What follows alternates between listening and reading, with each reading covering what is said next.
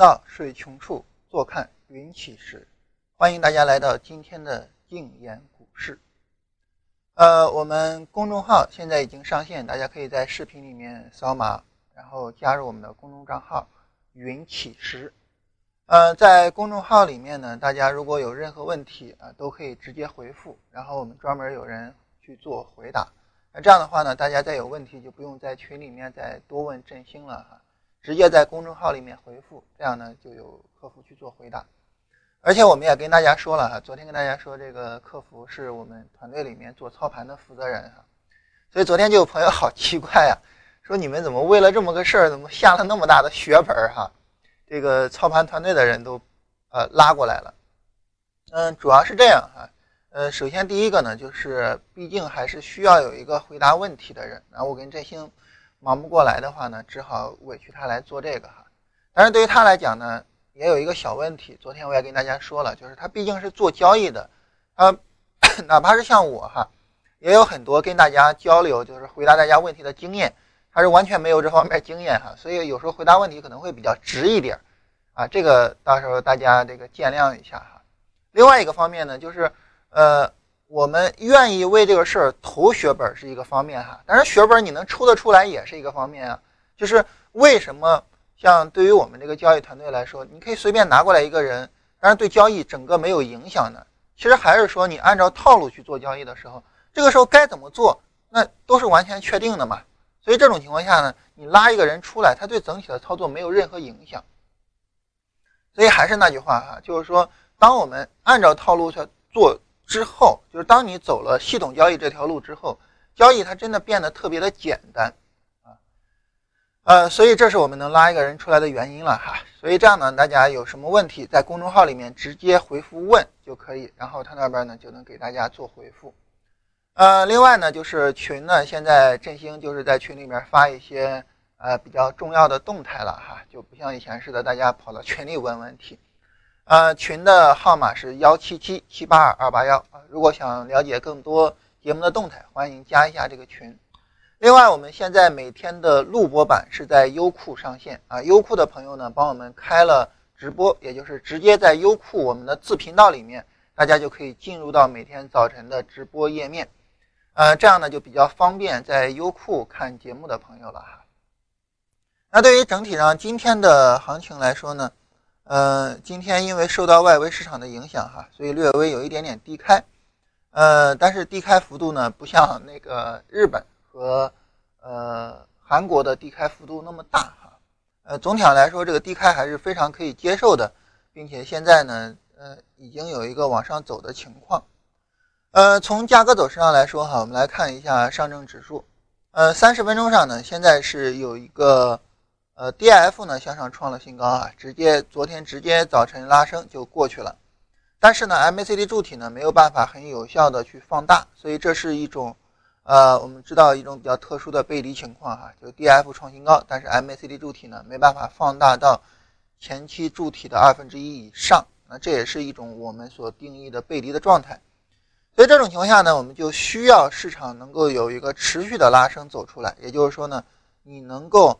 把 MACD 的柱体给拉起来啊，所以对于当前的整个市场走势来讲呢，现在我们并不是非常的理想啊，它需要一个持续的拉升才能够走出来比较理想的状态。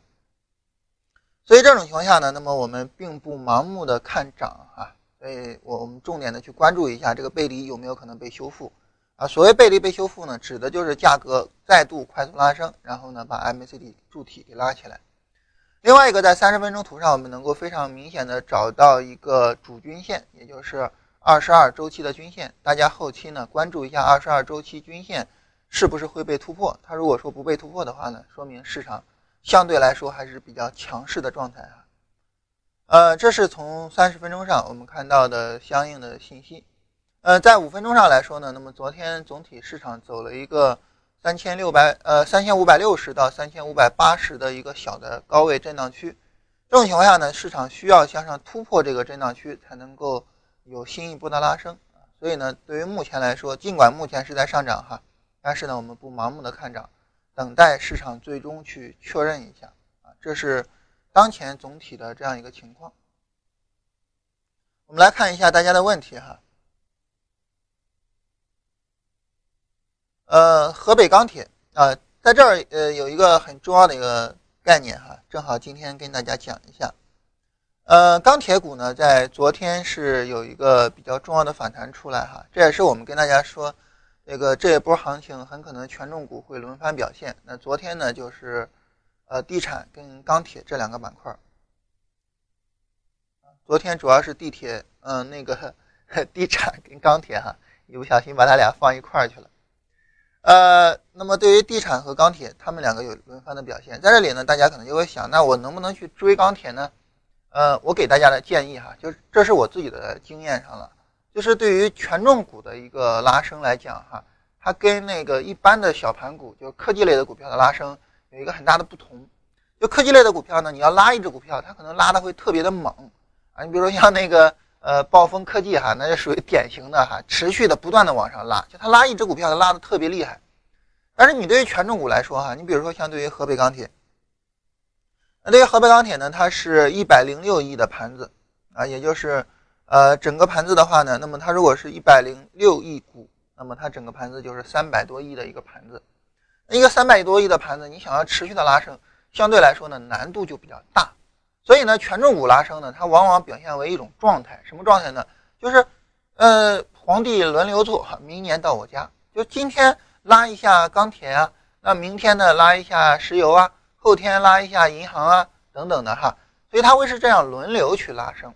当然，在轮流拉其他的板块的时候，呃，原有拉升的板块呢，有的时候回落的比较厉害哈，有的时候就算是正常跟着大盘走啊，大盘涨我也涨点，大盘跌我也跌一点，就没那么强了而已。所以呢，这是关于权重股拉升的一个情况。那对于我们来说呢，那我觉得呢，就是说，既然说权重股拉升，它是这样的一个特点，就是它很难走出来那种小盘股的那种。持续的大幅拉升的这种状态，这种情况下呢，我们在操作权重股的时候，你没必要去追啊，没必要追，你就等着就行了。它很可能能够轮到你这个板块。你比如说哈，我们就想像石油石化这个板块，一般很少动它吧？啊，一般情况来讲，你像这这是很重要的情况哈，不得不把两尊大神请出来的时候才会动它。但是前两天我们看那个石油石化板块，大概是前天还是大前天的时候，石油石化也拉了一波。啊，当时我记得那个石油石化板块的，石油石化板块的有几只股票，当时拉的还是特别猛的哈，应该是在周三的时候，就前天的时候。所以就是说我我我们耐心去等一下，就是对于权重股的操作上来说哈，我们更多的是耐心的去等，而不是呃盲目的往里面去冲啊，这是权重股操作跟呃小盘股操作一个非常重要的区别。所以，呃，如果说让我给建议的话呢，那我觉得，呃，不要去追这个河北钢铁这样的股票，呃，可以耐心的去等一下，目前没有一个很好拉升的板块，然后去持有一下啊，这是一个比较好一点的思路。三零零二三幺，银信科技，这个走的还算可以哈，不算好，不算差啊。整体上一个非常稳定的一个持续的上涨的一个态势。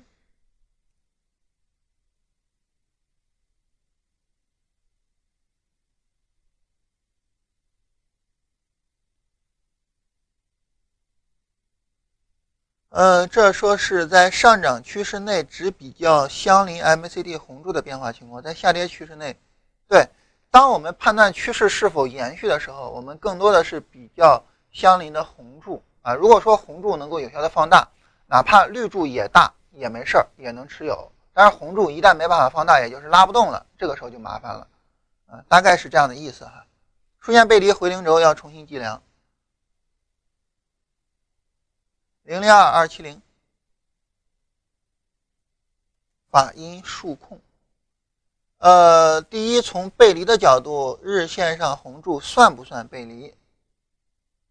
呃，这个日线上的红柱应该就不算背离了哈，因为它是有一个大幅度回撤回零轴的情况啊。当然，它前面大幅度回撤之前的，呃，这个 M C D 并离呃背离并不是很明显哈，因为 DF 快速拉升嘛，MACD 柱体也只是略微降低，并不是很明显。但这种回零轴之后的再度拉升，你就不用考虑跟前一次红柱比较了。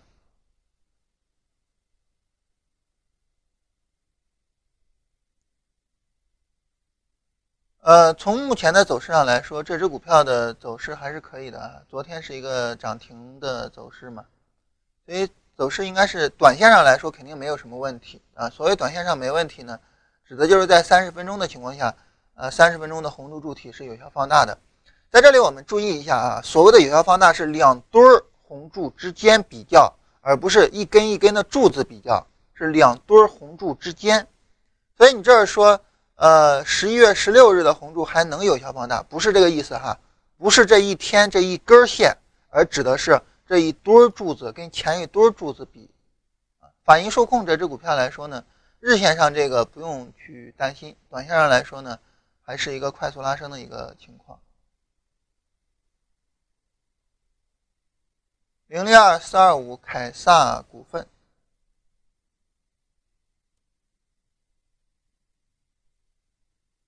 呃，日线级别，对于这个来说也是一样哈，也是一样，嗯，要考虑重新去计量，还是这样哈，它的背离不是很明显，一个非常非常小的一个佛手的这样情况啊，当然这个也不能叫背离了，因为价格没有创新高，就是向上涨一个佛手啊，没有走出来红柱。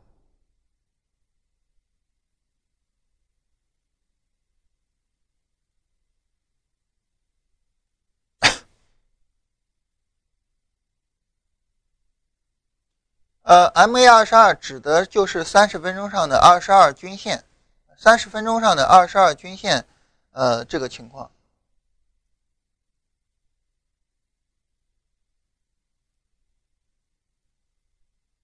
然后昨天我们提到在五分钟上的佛手，那么怎么样在一分钟上去做操作？呃，这个是这样哈，首先一个呢，我们对佛手需要有一个定义，就是呃，如果说去做这样的操作的时候，首先一个我们需要对佛手有个定义。也就是说，当柱子变短到什么程度，你认为是佛手了？其实，如果说按照呃，就是当我们去做这个定义的时候，哈，那么你自然而然需要有一个数字，也就是从最长的这个 MACD 柱体它缩短缩短到多少以内就算了。那这个数字呢，我们需要给一个数啊，就这个数呢，我们自己去呃考量一下啊，这个数应该是多少比较合适。呃，对于我们来说呢，我们在很多情况下呢，使用六分之一这个数哈。但假如说我们使用数，假呃，如果说使用六分之一的话，昨天其实是不算佛手的哈。但是假如说我们使用三分之一这个数，假如说使用三分之一哈，它的最低值是三点九五，也就意味着呢，当 MACD 柱体小到了一点三以后，我们就可以开始准备做呃开始做操作了。换句话说呢，就是从十三点三十，它到了零点九，也就是小于一点三之后。当十三点三十之后，我们就可以做了。也就是它什么时候满足了佛手条件，你从什么时候开始看一分钟。那么，呃，直至说它一分钟上没有走出背离来，没有走出进场位来，那么又快速拉起来了。那这种情况下呢，就不用再看了啊。所以是这样一个信号哈，就是从什么时候开始做。那你比如说哈，如果说我们要去这一波我们要去做空，就是出红柱做空，那这样的话呢，就是。昨天十五点它出了红柱了，就从这儿我就开始看做空的情况，然后我就去看一分钟了。所以呢，呃，我我们在这里需要强调的就是，我们不是等它拐头了之后再去看，我们是在它开始出红柱的时候就去看啊。你比如说哈，像呃前面这一波下跌，呃前面这波下跌呢，它是在十二月十六号出的绿柱，我就从十二月十六号我就开始看了。呃，十二月十六号十四点三十出的绿柱嘛，我就从十二月十六号十四点三十开始看。那在五分钟上它有没有背离？那五分钟上并没有背离，也没有好的进场位，那这个机会我就放弃了。就是这样一个情况，也就是从它开始进入这次机会我就开始看，而不是等它拐头了再开始看。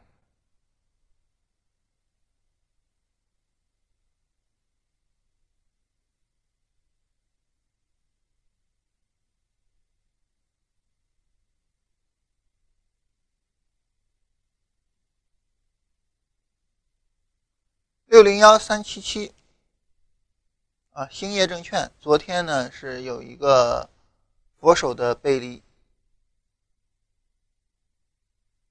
是有一个佛手的一个背离哈，就是没有拉出来红柱啊，只是绿柱变短。这种情况下应不应该跑？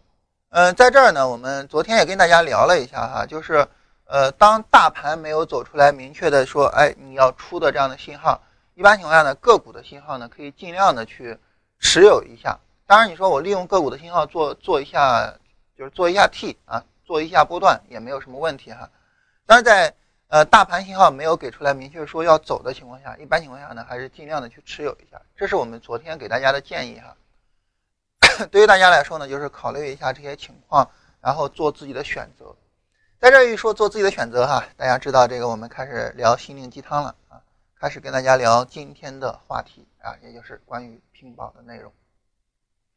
实际上，嗯，平保内容是第呃应该是第五步了哈，第四步还有一个就是亏损但是没有扫止损的情况下坚定持有啊，这个呢大家应该都能够做到了哈，我们这一步上我们就不啰嗦了，呃，后面做周播版的时候再详细聊一下这一步。我们今天聊一下关于平保。啊，对平保这个呢，这个概念，这个话题哈，它就需要呃更多的我们自己做出来一个我们自己的选择出来，呃，所以呢，今天呃我们来聊一下这个话题哈，先聊一段心灵鸡汤，然后呢再来说一下关于屏保的事情。嗯，这个心灵鸡汤是聊什么呢？就昨天我跟大家聊嘛，然后就提到了一点啊，也就是呃呃就是东北的呃东北振兴那个问题哈。提到了东北振兴这个问题，呃，然后这个当然我们这个振兴是河北的，它不是东北的啊。我我我们这个振兴以后要搞就搞河北振兴。那东北振兴这个问题，昨天我们提到哈，就是我大学一位朋友，呃，他当时呢就说这个，呃，一方面呢，你通过政府去做很难；另外一方面呢，通过内生，就是让呃东北人产生这种情怀，呃就产生这种。自己去做事情啊，然后做中小微企业啊，这个也很难，因为他们不相信。昨天跟大家聊完这个话题之后，哈，有一个朋友就有一个听友就跟我讲，哎，他说，对我也是东北的啊，这个，呃，就是他跟我提到了一部电影啊，这部电影呢叫做《钢的琴》，这个电影可能大家很多人也都听过啊，或者是都看过了哈。那这个电影呢，就是在东北拍摄的啊，也是讲的一个东北的故事。嗯，《钢的琴》呢，这部电影它讲到了一个非常简单的故事了哈，就是呃，有家人呢，那个爸爸啊，他爸爸自己带着孩子哈，然后妈妈呢，可能帮了一个这个大款啊，然后过来跟爸爸离婚，要把孩子带走，孩子就一直学钢琴嘛，但是家里面没钢琴，所以呢，爸爸就想尽各种办法给他弄钢琴啊，比如说到学校里去偷钢琴啊，等等的。那最终没办法，就自己做一个钢琴，啊，就讲这么一个故事，呃，在这个故事里面呢，他说这个以前没有听你说这种情况啊，就是没有听我们昨天聊的那些东北的情况哈。看这个故事的时候，就想着这些钢琴的这些东西，就想着那个故事情节。但是，一说完之后，再一看那个钢的琴那个电影，就觉得，哎呀，这个电影里面反映了更多的东西，就是，呃，东北人对那种呃大工业化时代的那个呃生活。啊，还有那些，甚至那些场景哈，都是非常之怀念的。里面有一个很重要的一个支线故事啊，也也是一个很重要的小细节哈。就那个大厂子里边有两个大烟筒，那两个大烟筒呢要给炸掉啊，然后呢就很多人就联名写信啊，就是说按手印啊，不要给炸掉啊等等的哈。然后呃里边呢还有一个工程师啊，汪工里边就在呃做了一个关于这个烟筒的演讲啊，说这个烟筒就好像我们的朋友一样。等等的，他说：“你说这个 像这个炸烟筒，这个那它不是一个很大的事儿嘛，对吧？该炸就炸嘛，呃，该走新的路就走新的路嘛。但是人在情感上确实就像我们说的哈，就是他会丧失安全感啊。所以呢，我希望能够留下一些老的东西。就这个留下老东西，当然无可厚非了哈。其实对于我个人来讲，我觉得东北把不是东北了哈，就是北京把城墙拆了这事儿，我我一直到现在都觉得不可理喻。你为啥要把那城墙给拆了呢？”所以，对于我们来说呢，就是说这个，他就提到这个事情哈。然后，呃，我我们我们两个人就因为这个就开始聊那个《钢的琴》那个电影。其实，《钢的琴》那个电影里面哈，除了我们昨天已经说过的，就是东北人对那种大工业时代的怀念之外哈，我我觉得《钢的琴》里面它所反映的精神内核哈，还有一个更有意思的精神内核，或者是对我们来说更有意义的精神内核，那是什么呢？就是我做什么东西哈，我不求天不求地，我求我自己。闺女想学钢琴，对吧？我买不起，对吧？那怎么办呢？我自己造啊，啊，有的时候哈，我们就觉得好像，比如说，呃，爆出来一些新闻上某某农民啊造了一个飞机，其实，在很大情况下，我们把它当一个呃励志故事或者当一个笑话来看啊，就是你把它看得高一眼的，就是励志的故事；看得低一眼的呢，就是一个笑话。但是。这更多的反映了我们中国人的一种特质，当然不能叫我们中国人一种特质啊，就是说我们中国人所拥有的一种精神，就是有什么事儿我自己来。所以这种情况下哈，就是呃让我想到一个非常有意思的对比啊，这个对比是什么呢？呃，就是前两天我们跟大家聊《三体》这个小说嘛，呃，我有一个习惯哈，就是比如说我每看了一个小说，我就会跑到豆瓣上，我看看大家对它的一个评论啊。我看了个电影，我也会跑到豆瓣上看大家的评论，就想呃多从不同的视角来看这个东西啊，因为我看这个电影会有我的感触嘛，我也想看看别人的感触是什么呀，啊有什么不同啊，我怎么向别人学习呀？当时呢就有一个朋友呢看了《三体》之后呢，写了一个关于《三体》的影评，在里面呢他就说，大部分的《三体》里面的角色都是屌丝，在那里面他给屌丝下了个定义哈，我觉得是一个非常有意思的定义。他说：“什么叫屌丝呢？简单来说，就是一个智慧生命体啊。所谓智慧生命体，当然就指我们人类啊，或者是外星人类哈。对于一个智慧生命体，那么他想要某一个东西，他不是自己去努力达到，而是依托于其他的智慧生命体。那如果说我们不考虑外星人这个事儿哈，我们就考虑我们自己的生活啊，我们自己的工作，我们自己的做交易。”那他这句话呢，我们就可以简单改一下，改成什么呢？就是什么叫屌丝呢？屌丝的意思就是，你想要获得某一个结果，你不去自己努力，而期望别人自动的去给你，这就叫屌丝。那《钢的琴》这个电影呢，他就告诉我们说，对于我们中国人来说，我们很多人，对不起，我们真的不是屌丝，啊，那在我那么困难的情况下，我找。一些我能够找到的材料，我给闺女做一个钢琴。所以啊，当钢的琴最后，当小妍弹起那个钢琴的时候，其实那个钢琴的发音是很不对的哈。因为我自己闺女也学钢琴嘛，尽管我自己不懂钢琴啊，但是我听听的多了，那钢琴的发音很成问题。但是当你听着那个发音很成问题的钢琴所发出来的声音的时候，其实它给我们的感触真的比直接拿钞票买一个钢琴，它可能更深刻一点。他告诉我们说，就是你想要去做某一个事情，那么如果你自己真的去做了，那无论最终的结果是什么样哈，那么做的这个过程都在清清楚楚地告诉别人，我是一个大大的人啊，那么两条腿一站，我是一个真正站着的人，而不是一个躺在地上等着别人施舍的屌丝。所以我觉得钢的琴在很大程度上。告诉我们这样一个精神内核，就是对于我们来说呢，哪怕是我的经济再调弊，哪怕是我经济转型再痛苦，哪怕是对于重东北这个重工业基地，它真正想要腾飞，可能现在我们都没有能够给它找好一个很好的道路。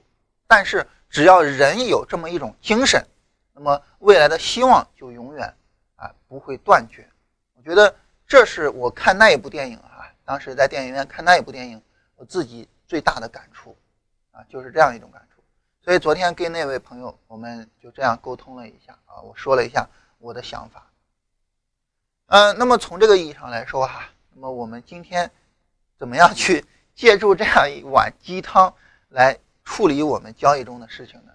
在这儿呢，我们跟大家聊停保这个话题，因为对这个对于这个话题来讲哈，它是一个很纠结的话题。昨天我也给大家提了哈，就是呃。在我们刚一开始做这个节目的时候，也就是在八月份的时候，哈，那么我我是跟我们团队的人大家沟通一下呀，我们应该怎么样去一步一步的展开我们的这些知识啊？所以我们一上来呢，其实还还还不是八月初了哈，可能一直得到八月中下旬的时候才慢慢整理出来的这八步，因为八月初的时候大家听那个时候的音频啊，还是在摸索。那当我们整理这八步的时候，平保这一步要不要放下来，在我们内部其实是有争论的。为什么说有争论呢？原因在于，首先第一个，你有了平保，它当然会有它的作用。就是有些时候呢，它你有了一些利润，它又往下跌；你在平保的时候出去，总比你爆亏然后被深套要强很多，所以它有它的作用。但是呢，对于一个真正专业的交易者来说呢，那如果说你真的哎，我就愿意损失一部分的利润，然后呢来换取更大的利润，我宁愿它被止损啊，这个利润我不要了，然后我被止损，然后我换取更大的利润。那这种情况下呢，它可能能够赚的更多一些。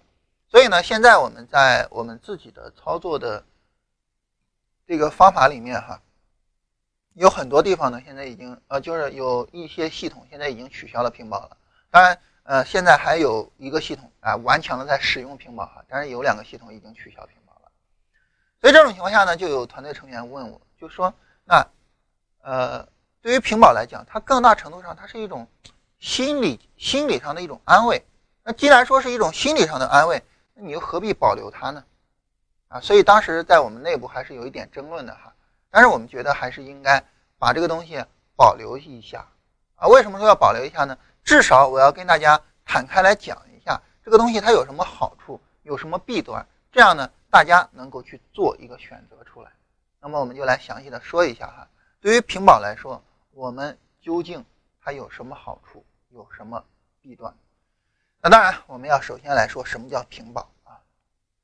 平保哈，简单来说啊，就顾名思义，平是平着的那个平啊，水平的平，保是保护的保。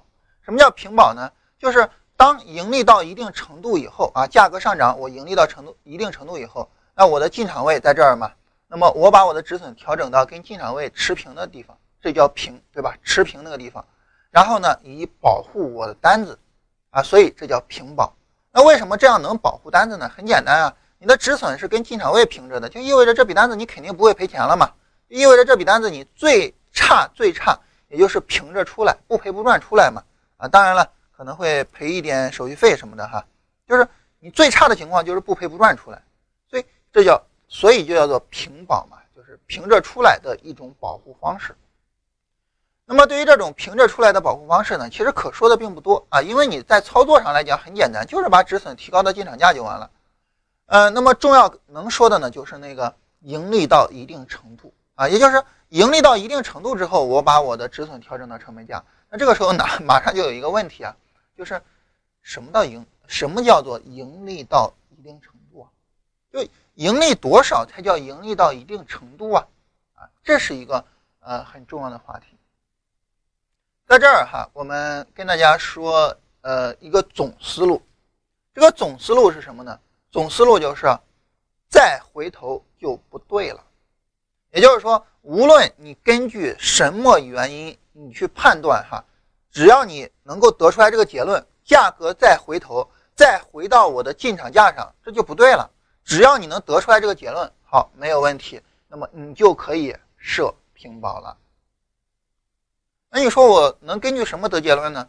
你根据什么都能结得得结论啊，对吧？我们可以根据一万种方法去得结论啊，就像那个叶良辰同学所说的哈，我有一万种方法去设平保，而你无可奈何。比如说，我们举一个简单的例子哈，非常简单的例子，我们来看一下上证指数目前的走势。那我们知道呢，那对于我们来说呢，呃，我们买进可能是在周一嘛，啊，周一在周一下午的时候我们去买进的。那周一下午买进呢，可能就是三千五百点左右。那现在呢，它上涨呢是涨到了三千五百八十多点，其实上涨的幅度并不大了哈，只涨了百分之二点多。但是呢，我们能够看到哈，在周一买进之后啊，紧跟着二三这两天啊，它就是两天的一个震荡啊，十字星的一个震荡。那这在这两天之后呢，昨天也就是在周四的时候是一个放量的向上涨啊，当然这个量。呃，主要是在早晨和晚上，呃，这个早盘和晚盘这两个时间段放出来的哈，就是一个放量的上涨。那这样一个放量的上涨之后，那么我们就可以说，你好像就不应该再回到三千五百点了啊？为什么呢？对于一个放量上涨来说呢，一般情况来讲，我们会认为它呃就会把它视为是一个有效的一个上涨嘛。那既然说我们把它视为是一个有效的上涨，就意味着如果再回到三千五百点，也就是把你这个上涨幅度给你吃掉的话，那么好像行情就不对了吧？那如果说你做出来这样一个判断，就无论说这个判断哈，它是呃有效的还是无效的哈，其实哪有那么多有效无效呢，对吧？只要你做出来了这样一个判断，你说它只要回到这儿就不对了，那好，你就可以把止损放在三千五百点啊。换句话说，你就可以把止损放在你进场的那个位置上。当然这儿呢，它也涉及到个股的问题哈。嗯，对于我们来说呢，可能这个我们持有的个股这一次表现比较一般了哈。呃，并没有说远远的超出成本价啊。但是对于大盘来说呢，现在是可以说就是这样一种情况。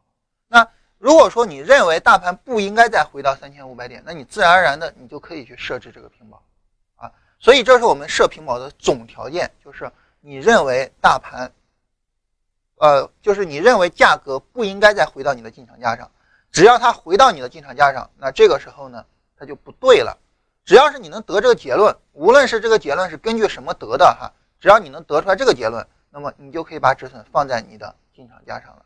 啊，当然我们这个得结论的方式是一种比较简单的方式了哈，只要是价格放量向上突破，那么就不应该再回到它突破的起点啊。所以这种情况下呢，就不应该再回来啊。如果说要是急跌，然后这样肯定就是有问题的嗯，包括我们跟大家说这个三十分钟的二十二周期均线哈，现在这个均线已经到三千五百四十点了，呃，三千五百四十四点了。那么如果说价格破了这个均线，那在很大程度上就有问题。呃，当然在这里所谓的价格破均线这个呢，呃，我们就是使用到了关于后面我们要说的推损的方法，也就是后方防守位置的方法。在这里呢，我们先不详细的说。呃，对于我们在这里呃设平保这个条件上来说呢，价格如果说我们根据这个条件来，价格再回三千五百点，啊，肯定就不对了啊。不对的情况下，那我就设平保。所以呢，就是平保怎么设呢？就最根本的一个设置方案，最根本的设置思路哈，就是这样一个思路，就是只要你能确定它回到你的进场价，行情再回你的进场价，行情走的就不对了，它很难再上涨了，这个时候你就大胆的去设平保。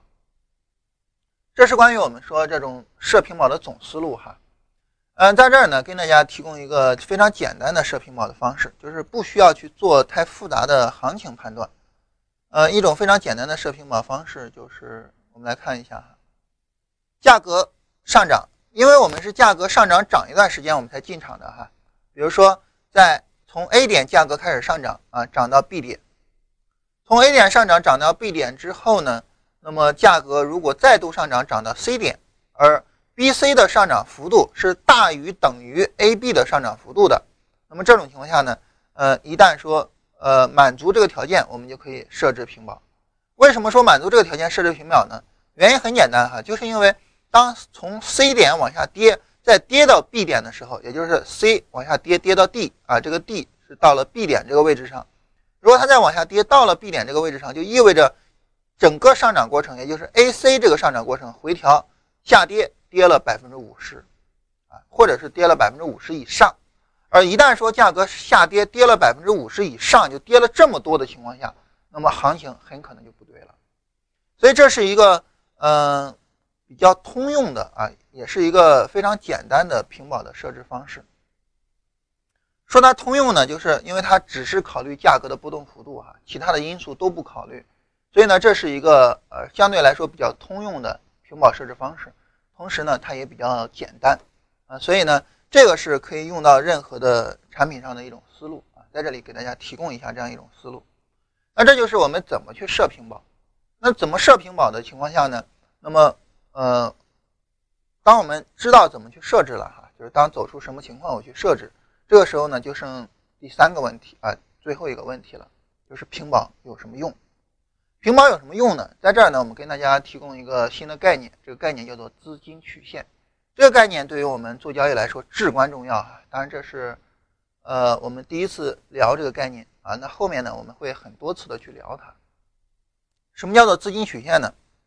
呃，简单来说哈，就是我们把我们的交易拿出来，啊，把我们整个的交易的一个，呃，交易记录拿出来，比如说我们到。呃，证券公司可以打出来我们的交割单，在我们交割单里面呢，它就应该会有呃我们资金余额的变化，就是你买了这只股票又把它给卖掉了啊，你的资金是增加了还是减少了？增加增加了多少？减少减少了多少？啊，这就是呃资金曲线的一个变化。那么这个资金曲线的变化，它能够反映一种什么情况呢？简单来说，就是一个资金曲线越稳定，则它越可靠。为什么说资金曲线越稳定它就越可靠呢？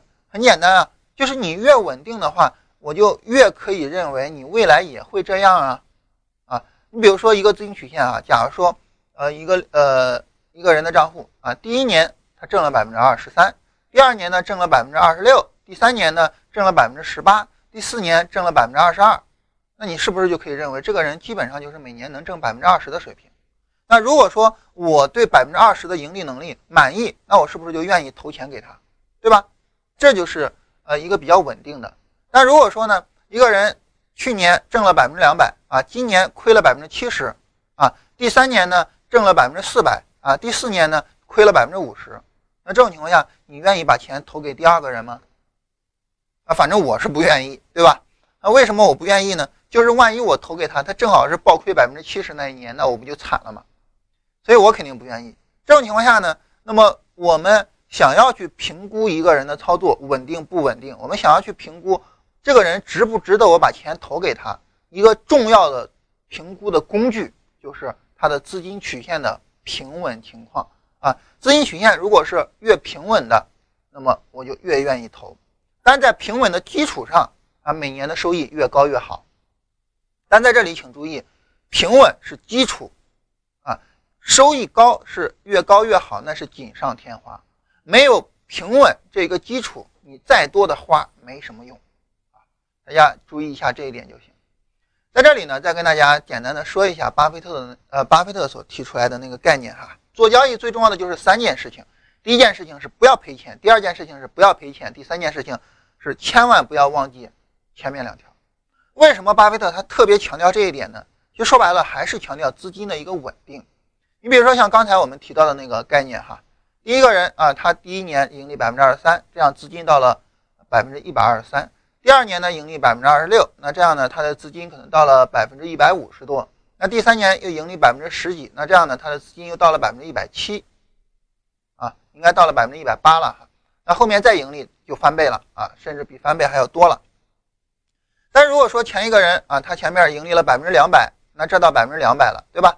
那后面呢？暴跌百分之七十，那这个时候你还剩多少呢？啊，这个时候你就只剩百分之六十了。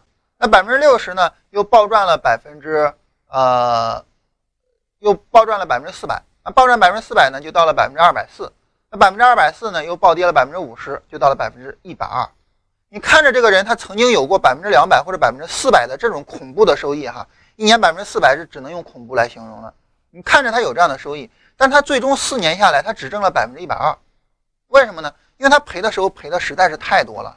但是那个你看着他好像收益不温不火的那个人，他反倒翻了一倍，你看他反倒比那人厉害。所以这就是巴菲特所强调那个不要赔钱、不要赔钱、不要赔钱的原因。原因是什么呢？就在于你的资金曲线越稳定，你的最终的收益就能够越高。反过来，你资金曲线不稳定的情况下，你中间赚再多都是个屁，没用。啊，这也是我们为什么跟大家强调，就是你熊市里不赔钱也很重要。呃，在这里说一下啊，昨天我们在跟大家做周播版的字幕，这一期的周播周播版呢，我们就比较偷懒了哈，我们就直接是用的我们第二期的日播版，也就是应该是十二月一号的那个日播版，直接把那个日播版配上字幕啊，加上振兴的那个广告哈，就这样。因为昨天在配字幕，所以没有很多时间。嗯，去仔细的整理公众号哈，结果昨天公众号发的文章图片比较乱啊，在这里跟大家说一个抱歉啊。呃，在做这个字幕的时候呢，又看到我们在选时的时候强调啊，对于一般人选时呢，他会比较强调选出来牛市那个时段去挣钱，但对于我们来说，我们强调两个方面，第一就是你选出来牛市去挣钱，第二你选出来熊市不要在熊市赔钱。为什么强调不要在熊市赔钱呢？其实就是巴菲特这个思路。你在熊市赔得很厉害，你在牛市挣得再多又有什么用呢？所以这就是强调资金曲线的稳定性哈，就是资金曲线对我们来说至关重要。那平保这个东西它有什么用呢？它的用处就是增加资金曲线的稳定性。我们来看两个资金曲线啊，这个是给大家放的图文版里边的呃两张图哈。上面这个图是一个有平保的资金曲线，我们来看一下。下面这一幅图呢是没有平保的资金曲线。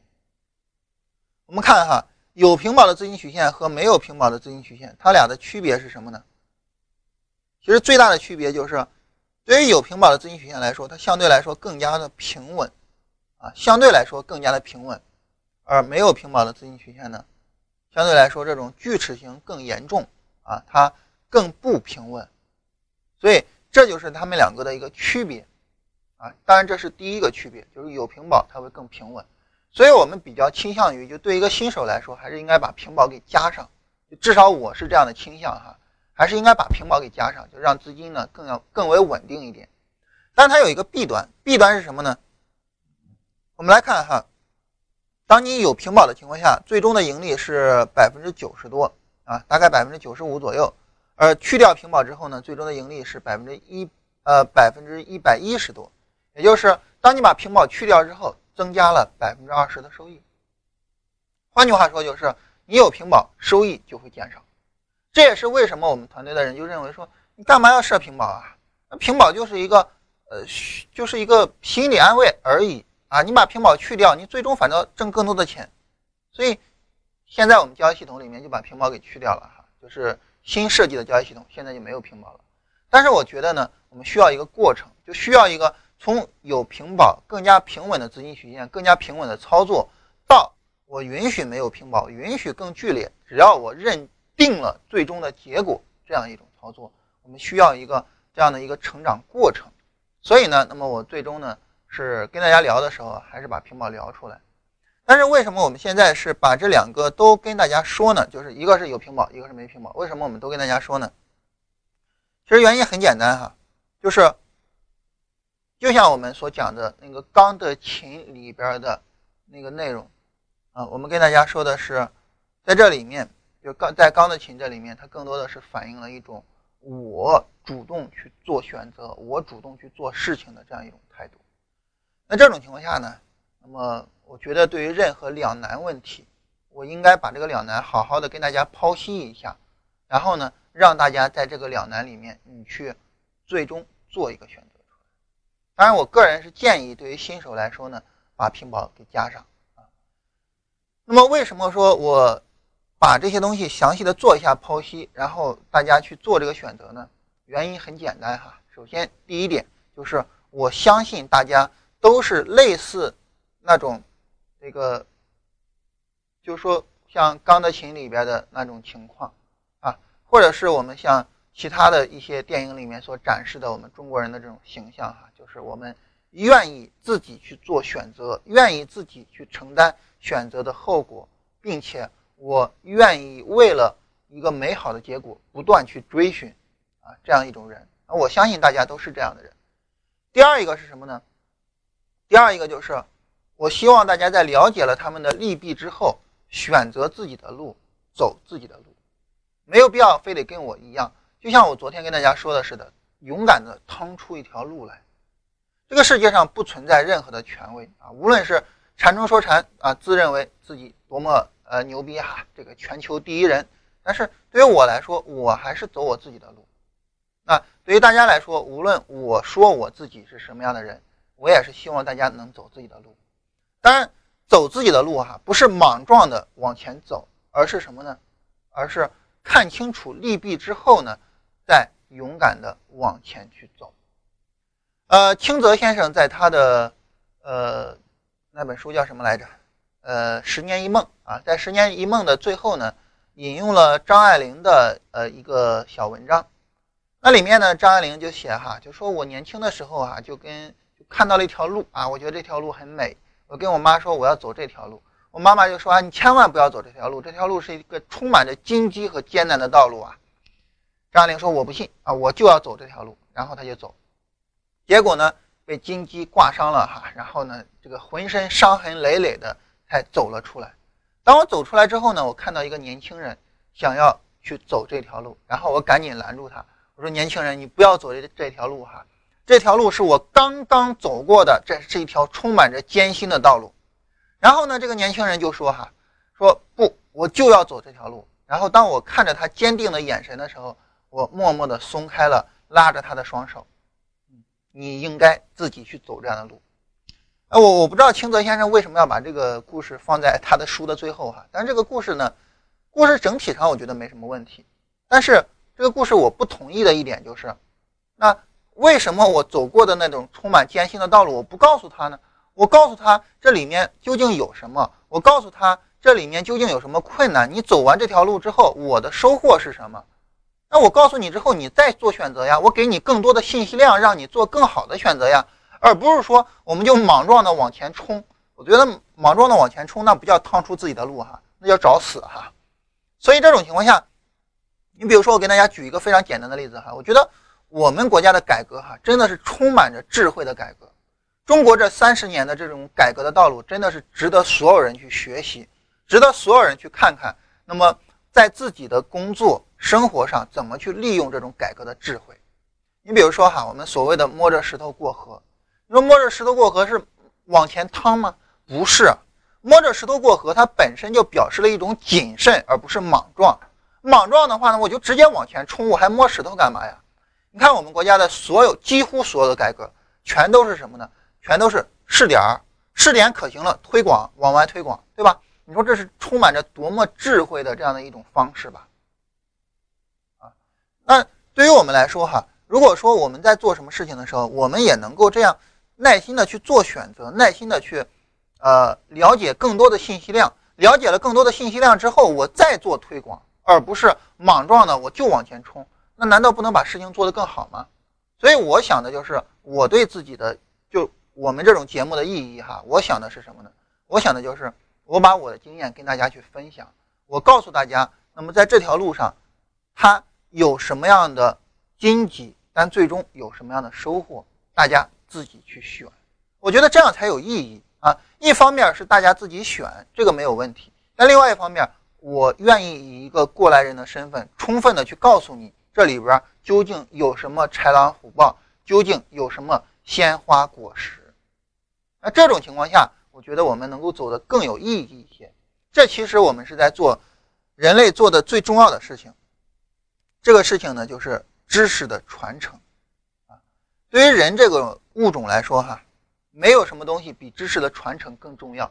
在《正义之心》这本书里面呢，作者就提到说，对于人类来说，什么是对于人最重要的呢？就是人具有着镜像神经元。啊，这个东西我就不展开讲了哈，以后肯定会开专题给大家讲的。啊，我们好像又欠了个债哈，就这个话题，我们以后肯定会开专题跟大家讲的。呃，所以呢，我们现在就不详细的说了哈。总体上来说，什么意思呢？就是人与人之间能够相互学习，这是人最牛逼的地方。那既然说是这样，那我们就应该有这种知识的传承，有这种经验的传承，我觉得这才有意义。否则的话，我们所有人现在从头开始啊，我们先从呃钻木取火，从谁能尝尝百草开始，那你这人这一生肯定就有问题，对吧？所以呢，在这个意义上呢，在屏保这个话题上，那么我把屏保所有的内容摊开来跟大家说。当我摊开来以后，那么你要做什么选择，你自己选，好吧？这是我们关于屏保的所有的内容哈。这样呢，我们再来看一下大家的问题。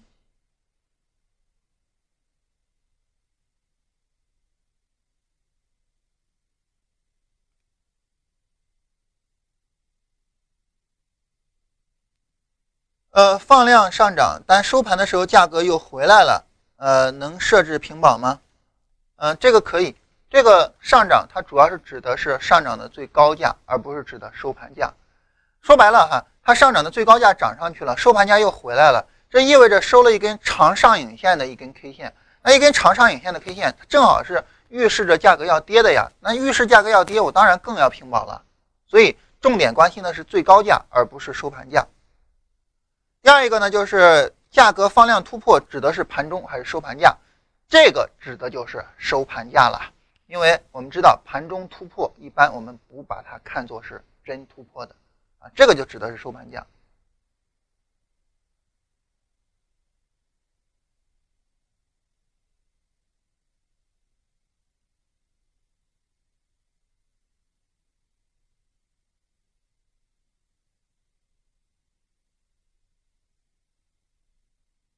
呃，这儿有朋友说哈，这个无论哪儿的人都是在变化的啊，可能不那么好说是什么特点。嗯，对哈，这个这个我我们之前节目也曾经提到过哈，就是我们对呃某一种人做这种叫做呃用一个什么词儿呢？贴标签儿啊，我想起来这个词儿了哈。我们对人贴标签儿啊，这是一个呃我们简单处理信息的一个非常重要的方式啊。但是呢，你贴标签就意味着你对这个地方人的认识肯定是有失偏颇的。为什么呢？其实呃，首先呢，这位朋友提到就是说人是不断在变化的啊，包括某一个地方的人也是在不断变化的，这是一点。第二点呢，就是也很重要的就是每一个人他其实都有自己的个性。一方面呢，你可能有。当地的一个普遍的一个共性，但另外一方面，肯定你有你的个性，甚至于你的个性强烈到，那么你那个共性都没了。我跟大家提到过嘛，一个德国小朋友啊，这个跟我们小朋友一块上学的，他就说嘛，他说这个都说德国人严谨，但在我身上一点都看不出来呀，因为他的作业写的都乱七八糟的。所以对于我们每个人来说呢，都有自己的特征了哈。所以我们呃。昨天、今天两期哈聊了东北人这个东西哈，呃不不好意思哈，不能叫聊了东北人，就聊了一下东北那边的朋友的这些情况。呃，总体上呢是根据我自己的呃这个感官也好，还是我身边朋友跟我聊的这些话题也好，基本上呢我是把我们聊天的内容复述一下，嗯，没有什么其他的意思哈。其实对于我来说，大家也都了解啊，我是。通过任何的所有的东西去想交易该怎么做，所以呢，我无论在聊任何东西的情况下，我最终都是落脚到交易上啊。这个比那个罗振宇先生还要偏执哈。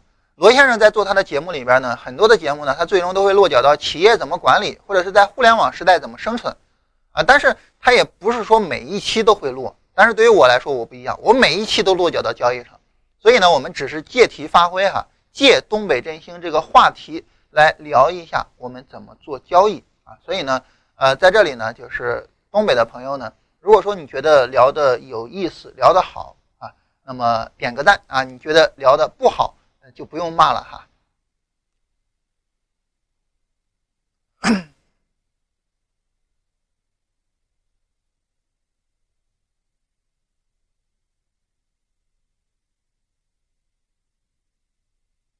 呃，如果说要是同一个级别的 DIF 和 MACD 柱体有一个背离，有一个没有背离，要看哪一个？在这儿我们说哈，重点看柱子，重点看柱子。呃，如果说要是 DIF 没有背离啊，如果说 DIF 没有背离，但是柱子严重的背离，所谓严重背离哈，指的就是连前一次柱子的二分之一都没有到。如果说哎 DIF 没有背离，但是柱子严重背离，这种情况下呢，我们也视为是背离。但是反过来，如果说 DIF 背离了，但是柱子没有背离，这种情况下呢，你可以不视为背离。所以对于我们来说呢，背离就是两种情况：第一，双重背离，也就是柱子和 D F 都背离了；第二一个呢，就是柱子没有背离，但是呃 D F 没有背离，但是 MACD 柱子严重背离。所以我们重点看柱子。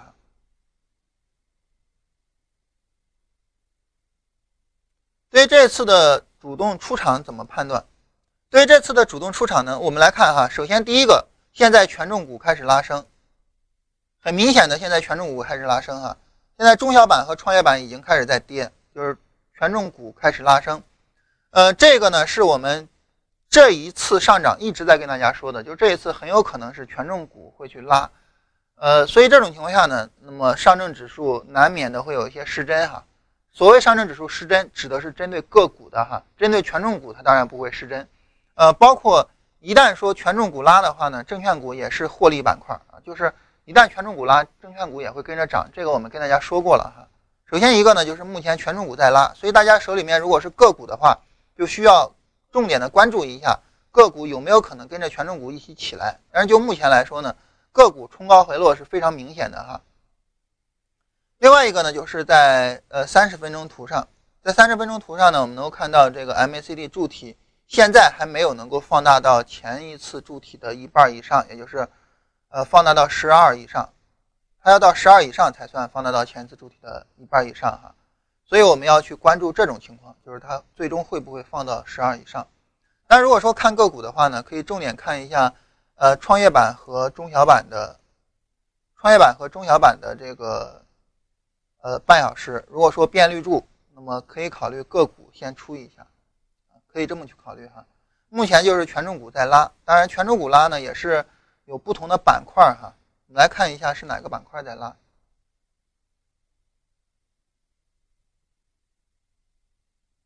现在是保险板块和银行板块在拉升，啊，也就是金融这个板块在做拉升。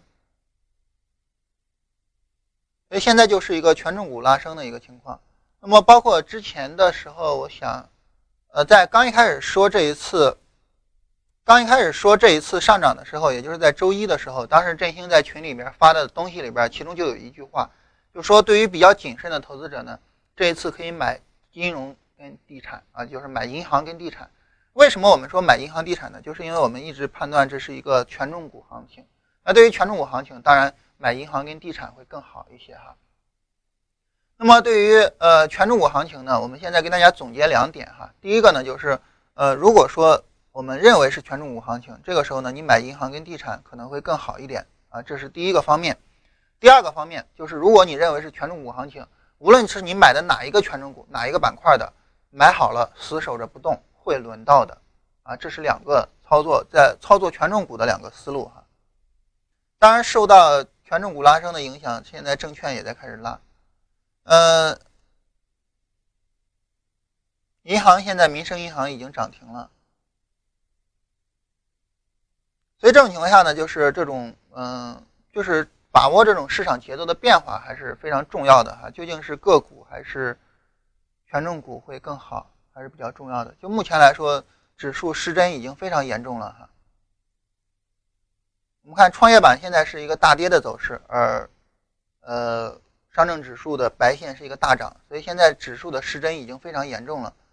在进行操作的时候，可以重点的考虑去看中小板指和创业板指。如果我们是个股操作的话，那如果说我们是呃手里面是权重股去做操作的话呢，那么可以再等一下。这是很明显的权重股的拉升的行情，因为银行现在大幅度的拉升哈。但是反过来哈，反过来还是这样一个概念，就是，呃，我们希望，我们希望就是权重股拉能把市场信心给拉出来。如果说权重股的拉升能够维持，它不是说冲到高点就跌下来，它能够维持住，这种情况下呢，能把个股的信心给拉出来，那么这是最好的。但是如果说走出来现在这种情况，我们看创业板现在已经暴跌到百分之一点多了，就是这个黄线已经暴跌到百分之一了。如果说要是这种情况，那这种权重股拉升真的不是我们想要的，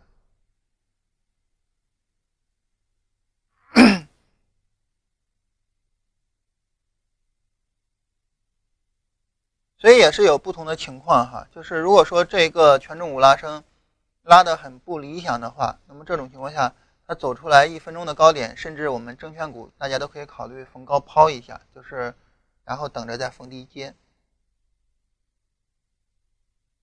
就这种非常严重的二八分化太吓人了。当然，呃，我们一直跟大家说的就是这一次它很可能会是一个二八行情，也就是权重股拉升的行情。尽管我们判断是目前来看是非常正确的，但是走出来这种情况，对于个股来说确实杀伤力太大了。因为对于几乎对于所有的投资者来说，大家的第一反应就是拉大盘出个股，所以这种情况下呢，嗯，很难去凝聚人心出来。那么如果说，人心凝聚不起来，个股不涨，这个时候其实意义也不大了哈。所以希望能够把个股给拉起来。我们现在是到十点半，振兴可以把录音停一下，我们来看一下其他的问题。